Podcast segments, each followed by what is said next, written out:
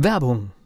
Was passiert, wenn der Chef oder die Chefin eine Auszeit nimmt und die Angestellten auf sich allein gestellt sind? Christian Pukelsheim und Michael Habekorst beschreiben in ihrem Buch Radikal weg die Herausforderungen für Unternehmer und Mitarbeiter, welche Vorbereitung notwendig ist und worauf unbedingt zu achten ist bei einer Auszeit. Radikal weg, wenn der Chef ein Jahr Auszeit nimmt und das Unternehmen dennoch funktioniert. Erschienen im Mentoren Media Verlag www.mentoren-verlag.de der Unternehmer Academy Podcast. Wir machen aus Menschen mit Know-how Unternehmer mit Erfolg. Wir reden heute über ein Thema. Letztendlich trifft das früher oder später jeden Unternehmer mal. Es steht eine Investition an, es steht ein, ja, irgendetwas Neues an und dann muss man schauen, wie man Liquidität erzeugt und das macht man in der Regel durch einen Kredit. Oder man kann es durch einen Kredit machen, sagen wir es so.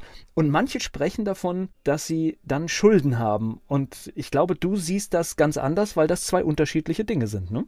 Naja, ich habe gestern mit einem neuen Klienten telefoniert. Da geht es um eine Neugründung, auch High-End. Da geht es um Softwareentwicklung, also wirklich auf höchstem Niveau. Und die haben sich sozusagen von ihrem alten Arbeitgeber verabschiedet, weil da einiges schief läuft und haben sich selbstständig gemacht. Ja, brauchen natürlich mit sieben Leuten, Mitarbeitern am Anfang natürlich Geld, um die ersten Löhne zu bezahlen, ohne jetzt, dass sofort im ersten Monat schon Erträge reinkommen. Aufträge, Aufträge winken zwar, aber bis das alles abgeschlossen ist, so wie finanziert man das dazwischen sozusagen? Und da gibt es halt viele Möglichkeiten, wie du gesagt hast, man kann zur Bank gehen, man kann privat irgendwas machen. Es gibt Crowdfunding, wo Menschen investieren. Es gibt so verschiedene Sachen. Das ist heute, ich will es nur mal angerissen haben, dass es so ein bisschen vollständig ist. Das können wir aber gerne nochmal an einer anderen Stelle darauf eingehen, wie bekommt man denn solche Kredite? Wie kann man denn diese ersten Kapitalbedarfe, sage ich jetzt mal, um das so zu nennen, decken? Ja, es geht immer um das Kapital, um den Kapitalbedarf, um eben handlungsfähig zu sein. Also zum Beispiel für dieses neue Unternehmen werden wir einen Businessplan machen, weil diesen Businessplan brauchen wir aus mindestens zwei Gründen, wahrscheinlich mehr. Der erste ist eben, dass man einen Plan hat, dass man sagt, was macht Sinn, einfach als Entscheidungsgrundlage, dass ich ein System habe, dass ich weiß, okay, wenn ich das investiere, dass die folgen, das sind die Kosten, das sind die Erträge, das muss ich mindestens umsetzen. Machen wir im Übrigen ja auch. Für unseren Verlag zum Beispiel haben wir es gerade wieder gemacht, ähm, um da auf den Stand zu kommen. Und der zweite Aspekt ist eben, dass ich mit so einem Businessplan zur Bank gehen kann und sagen, schaut mal, das ist unser Plan, bitte finanziert uns das. Und jetzt kann man natürlich sagen, so, ein Businessplan ist ein Blick in die Glaskugel, in die Zukunft. Und das stimmt ja auch. Aber ohne den Blick in die Zukunft geht es eben nicht, weil wenn ich jetzt ein eingesessenes Unternehmen bin, das schon seit 20 Jahren am Markt ist und auch schöne Gewinne macht und sagt, ich möchte gerne eine neue Maschine kaufen, kostet 250.000 Euro und möchte die nicht aus dem Eigenkapital rausholen, sondern ich möchte die aus verschiedensten Gründen, weil zum Beispiel der Staat sich an den Zinsen beteiligt, die das kostet und ich bestimmte Gewinne eben dann anders machen kann, das ist ein steuerliches Thema, dann möchte ich das eben nicht mit Eigenkapital, sondern mit einer Bank finanzieren. Dann brauche ich auch so einen Businessplan. So, und dann sagen viele Leute, das ist das, was du sagst, nein, um Gottes Willen, das will ich nicht machen, dann habe ich Schulden. Oder sie sagen, wie soll ich diese Schulden zurückbezahlen? Bei einer Bank nimmt man einen Kredit auf und wenn man nach Hause kommt, sagt man, ich habe jetzt heute Schulden gemacht. Und wir haben schon oft und viel darüber geredet und wir, wir stacheln uns ja auch gegenseitig immer an, darauf zu achten, was ist mit unserer Sprache. Und deswegen war unsere Idee jetzt heute einfach mal zu sagen, hey, es gibt einen großen, großen, wichtigen Unterschied zwischen Schulden und Krediten. Also, wenn wir die Worte mal auseinandernehmen, dann, wenn du Schulden hast, bist du an etwas schuld. Während Kredit, wie so viele Worte aus dem Lateinischen kommt, kreditäre und das heißt Vertrauen. Und das sind natürlich zwei himmelweite Unterschiede. Das heißt, die Bank, wenn die Bank dir Schulden finanziert, das machen die auch manchmal, das sind dann so sogenannte Verbraucherkredite. Das sind echte Schulden. Weil dann sagen die, okay, wir haben auch so ein bisschen Vertrauen in dich als Mensch, als Familie. Ihr könnt diesen Kredit, diese Schulden zurückbezahlen. Aber eigentlich steht da nichts dagegen. So, wenn ich jetzt basiert oft auf Erfahrung. Ne? Das heißt, ich kenne einen. Kunden genau. lange und dann basiert das auf Erfahrung, dass ich auch mal sage, hier, pass auf, wir geben dir das Geld und du kannst damit auch Schulden machen. Ja, das sind also Erfahrungen, wie du richtig sagst. Und dann sagt man, okay, das wird eben so gemacht. Und oftmals wird das auch gemacht, sogar im Wissen, dass da was schiefgehen kann. Und dann werden eben die Zinsen, die Schuldzinsen, die darf man da so nennen, eben auch entsprechend hoch, ja, weil die sogenannte Bonität nicht gut ist. Also sozusagen die in die Zukunft projizierte Idee, ja, gibt's denn da das Geld irgendwann zurück? So, und wenn, wenn die Chancen da schlecht sind, dann sagt ein Finanzgeber, eine Bank zum Beispiel, ja, machen wir trotzdem, kostet dann halt acht Prozent Zinsen oder fünf oder sowas, während du, wenn du irgendwas anderes finanzierst, vielleicht ein oder zwei Prozent Zinsen nur bezahlst oder sogar noch weniger. Und das ist halt so, so ein ganz wichtiger Punkt. Also, Schulden sind tatsächlich Dinge, wenn du etwas dir anschaffst und das, was du dir angeschafft hast, ist das nicht wert, was du da gekauft hast. Also zum Beispiel, wenn du einen Fernseher kaufst und den finanzierst, ist das kein Kredit, sondern das sind Schulden. Weil angenommen, du könntest es nicht zurückbezahlen und willst den Fernseher zurückgehen, du weißt, wenn du den, keine Ahnung, aus dem Mediamarkt rausträgst, dann ist der nur noch die Hälfte wert. Das ist im Übrigen bei vielen anderen Dingen auch so. Das ist bei Autos ähnlich, ja. Das sind in der Regel auch tatsächlich Schulden. Das muss man sich überlegen, will man das machen. Weil da steht nichts hinten dran, ja. Oder so ganz allgemeine Kredite, Schulden in dem Fall. Wenn du sagst, ich habe jetzt so viel Miese auf dem Konto, da ist auch der Begriff Miese gut, ja. Also richtig im Sinne von gut. Und ich brauche da jetzt einen Verbraucherkredit. Ich will da gar nichts anschaffen, sondern ich will nur mein Konto ausgleichen, dass das mal wieder im Plus ist. Da steht gar nichts gegen. Du hast noch nicht mal irgendwas gekauft, was am Ende die Hälfte wert ist. Du hast gar nichts gekauft, sondern hast nur deine Schuld die du gehabt hast, nicht vernünftig zu haushalten, die gleichst du damit aus. Und das sind echte Schulden. Gut, kann als erster Schritt sogar sehr sinnvoll sein, weil ja. natürlich das andere Zinsen sind, wenn das Konto wirklich überzogen war. Es kann zum Beispiel zur Konsolidierung ein guter Schritt sein. Absolut. Deswegen es geht hier erstmal nicht so um Wertungen, sondern um eine Einsortierung. Ja, das ist viel wichtiger. Hat jemand Schulden oder hat jemand Kredite? Natürlich gibt es Dinge, da bin ich dran schuld. Ja, und jetzt, was mache ich jetzt? Dann muss ich aus den Schulden wieder rauskommen. Erstmal die Erkenntnis, ich bin selber schuld, niemand anderes. Und welche Maßnahmen ergreife ich, um aus dieser Schuld herauszukommen? Das, was du gesagt hast, diese Konsolidierung, absolut sinnvoll. Ganz genau so ist es. Der andere Punkt ist, du willst ein Haus bauen oder kaufen und möchtest das gerne finanzieren. Das hat nichts, aber auch gar nichts mit Schulden zu tun, weil da gibt dir die Bank den Kredit in dem Fall, weil sie nicht in dich Vertrauen hat, sondern Vertrauen hat in das Gebäude.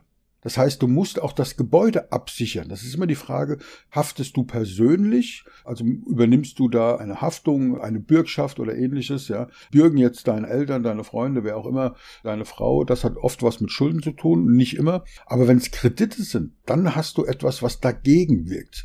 Und oftmals ist es so, du hast ein Grundstück, du hast ein Haus, du hast vielleicht irgendwas anderes, was werthaltig ist. Also zum Beispiel Aktien sind dann nicht so sehr geeignet, weil die haben vielleicht jetzt den Wert, aber wir können alle nicht in die Zukunft schauen. Was äh, passiert jetzt, wenn irgendeine blöde Nachricht durch den Äther läuft und der Aktienkurs morgen ganz, ganz mies ist und vielleicht übermorgen wieder gut, ja, aber wir wissen es nicht. Deswegen also es ist nichts kurzfristiges, definitiv, genau. Ja, wir wissen, wir können da nicht in die Zukunft schauen. Das ist nicht als Besicherung geeignet, weil eine Besicherung müsste dann eben, wenn ich es heute in Geld umsetze, muss es den Wert bringen. Und das ist bei zum Beispiel Immobilien, bei Grundstücken und ähnlichen Dingen durchaus der Fall. Das kann auch der Fall sein bei Investitionen in Betriebsausstattungen, ja, Computer, Software und so weiter, dass die schon so ein bisschen nachhaltig ist. Aber man merkt, bei einem Haus kann ich das oft finanzieren ohne eigene Bürgschaft, also ohne eigene Sicherheit. Da reicht die Sicherheit des Hauses, während zum Beispiel, wissen viele Unternehmer, dass man sagt, ja, ich will hier, ich brauche ein Firmenfahrzeug und ich brauche Computer und ich brauche Möbel und so, und dann wird ein Teil davon, vielleicht ein Drittel oder maximal die Hälfte, wenn die Bank gut gelaunt ist, je nachdem, wie du da als Bonität dastehst, wird da ein Teil von als Sicherung genommen, aber den Rest musst du irgendwie abdecken. Das kannst du entweder machen, indem du sagst, ich nehme eine Grundschuld zum Beispiel auf das Haus auf, da hast du wieder die nachhaltige Sicherheit, oder du haftest halt privat, ja. Du sagst, dann haftest du wieder, es gibt diesen schönen Begriff mit deinem guten Namen, ja. Und das sind die Unterschiede. Und jetzt ist die Frage, viele Unternehmer denken dann so, naja, ich, ich will ja keine Schulden machen. Also wenn es darum geht beim Wachstum, ja, die wollen so organisch wachsen, also aus eigener Kraft raus. Ja, das kann man machen. Also es gibt zum Beispiel dieser berühmte Mensch da von Trigema, wie heißt er? Jeder weiß, wen du meinst, ja. Ja, der sagt zum Beispiel, er hat noch nie im Leben einen Bankkredit gehabt, alles aus eigener Kraft. Ja, das ist cool, das ist auch eine schöne Einstellung, das ist eine Haltung, das kann man haben. Das ist aber nicht immer sinnvoll, manchmal gibt es Investitionen, die so umfangreich sind, wenn ich da da den nächsten Schritt gehen will, dann muss ich eine Halle bauen, dann muss ich eine, eine Maschine bauen. Ich kann natürlich das Stück für Stück aufbauen und dann dauert das eben Jahre und manchmal ist ein Erfolgsfaktor eben die Zeit. Und dann kann ich sagen, okay, ich habe eine coole Idee, lass uns die Halle bauen, lass uns die Maschine für keine Ahnung wie viel Millionen kaufen. Wir haben hier jede Menge Aufträge. Das ist also keine Gründung, sondern das ist eine sichere Bank, weil wir haben hier jede Menge Bestellungen und und und. Und dann sind das keine Schulden, sondern Kredite. Und ich glaube, das ist dann gerechtfertigt, wenn man sich darüber Gedanken macht, wie ist denn der Kapitaldienst zu leisten? Ich habe jetzt so ein paar Begriffe immer wieder eingestreut, die wichtig sind. Der Kapitaldienst heißt, kann ich denn auch im Notfall, wenn irgendwie was schief geht, den Kredit zurückbedienen? Ja? Also bedienen nennt man das, und zwar Zins und Tilgung. Ja, deswegen werden oft Kredite vergeben, dass man sagt, die ersten zwei Jahre sind tilgungsfrei. Also die Tilgung zahlt das ab, was ich da an Schulden und oder an Krediten eben aufgenommen habe, während die Zinsen eben die Bank honorieren dafür, dafür, dass sie dir das Geld gegeben haben, auch in beiden Fällen. Ne? Und dann kann man zum Beispiel bei einer Tilgungsaussetzung sagen, okay, ich fange erst an zu tilgen in zwei Jahren, weil dann ist der Bau fertig, dann steht die Maschine fertig und dann kommen auch Gelder rein. Deswegen, dem Moment, wo Gelder reinkommen, tilge ich den Kredit. Die Zinsen muss ich allerdings von Anfang an bezahlen. Ja? Das ist aber dann natürlich deutlich überschaubarer.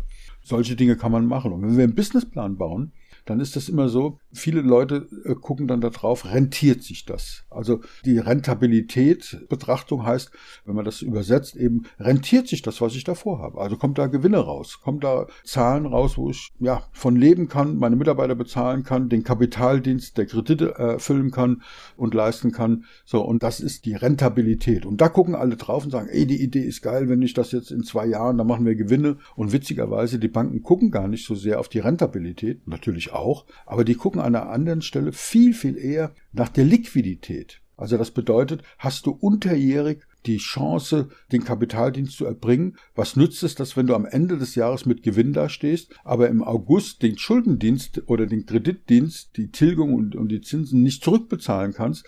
Und dann sind zum Beispiel solche Dinge wichtig. Das kennst du als Unternehmer aus eigener leidlicher Erfahrung wahrscheinlich, vermute ich jetzt mal, wie jeder Unternehmer. Du hast im, ich sag mal, im Juli einen tollen Monat, wo du viel verkaufen kannst. Du hast viele hohe Einnahmen. Im August hast du nur sehr geringe Einnahmen. Einnahmen, weil alle in Urlaub sind und hast deswegen auch wenig Geld auf dem Konto im September. Aber Anfang September kommt die Umsatzsteuer, die fällig ist aus dem Juli. Also immer versetzt. Du hast aber gar kein Geld mehr, weil du hast das ganze Geld im August ausgegeben, um überhaupt leben zu können, weil im August hast du keine Einnahmen. Das kann man planen, das muss man planen. Und deswegen gucken Banken immer nach der Liquidität als allererstes. Weil, wie gesagt, was nützt das, dass du in drei Jahren da tolle Gewinne machst, Millionen Gewinne, wenn du jetzt im Unterjährigen... Wenn du auf dem Weg dahin schon Probleme kriegst. Ja, ja genau. Das ist übrigens übrigens das Beispiel, was du rausgegriffen hast, noch viel schlimmer, das kennen aber auch viele im unternehmerischen Kontext, ist, du hast ein extrem gutes Jahr, das besser war als so ein durchschnittliches Jahr und dann kommt wieder ein durchschnittliches Jahr, dann hast du sehr schnell Probleme in der Liquidität. Ja, da kommt ja dann, das ist in der Tat noch dramatischer, weil dann kommt die Nachzahlung des Jahres für das, was gut war. Dann war das letzte Jahr nicht so gut, da kommt aber dann eben auch eine Nachzahlung und es kommt eine Vorauszahlung für das kommende Jahr, weil das Finanzamt sagt, das nächste Jahr aber bestimmt genauso gut, ja. Genau. Und das summiert sich dann extrem auf, ja. Und das ja, ist und wenn du Pech hast in allen Steuerarten, private Steuer, Steuern. Körperschaftssteuer. Das nennt man übrigens Gründerfalle, weil das ist bei Gründungen ganz besonders schlimm. Bei dir ist es ja, da ist auch ein zeitlicher Verzug, aber nicht ganz so schlimm, weil du ja praktisch mehr oder weniger einen Zwei-Jahres-Verzug maximal hast, ja, so plus minus, aber viel mehr ist das nicht. Bei einer Gründung ist das anders. Da ist es oft drei Jahre Verzug drin, ja, bevor da überhaupt irgendeine Steuererklärung abgegeben wird, ja. Und das Finanzamt mahnt dann mal an und dann sagt man, ja, bin noch nicht so weit, habe andere Dinge, kommt bald, dann sagt man, okay, 50 Euro Strafgebühr, was soll's, ja. Und irgendwann hat man dann die Steuererklärung fertig und gibt es dann ab und dann kommt der große Hammer und das ist eine der ganz, ganz großen, bei manchen würde man sagen, Kindstod, ja. Das ist die Gründerfalle, wo halt wirklich viele, viele Unternehmen dran scheitern.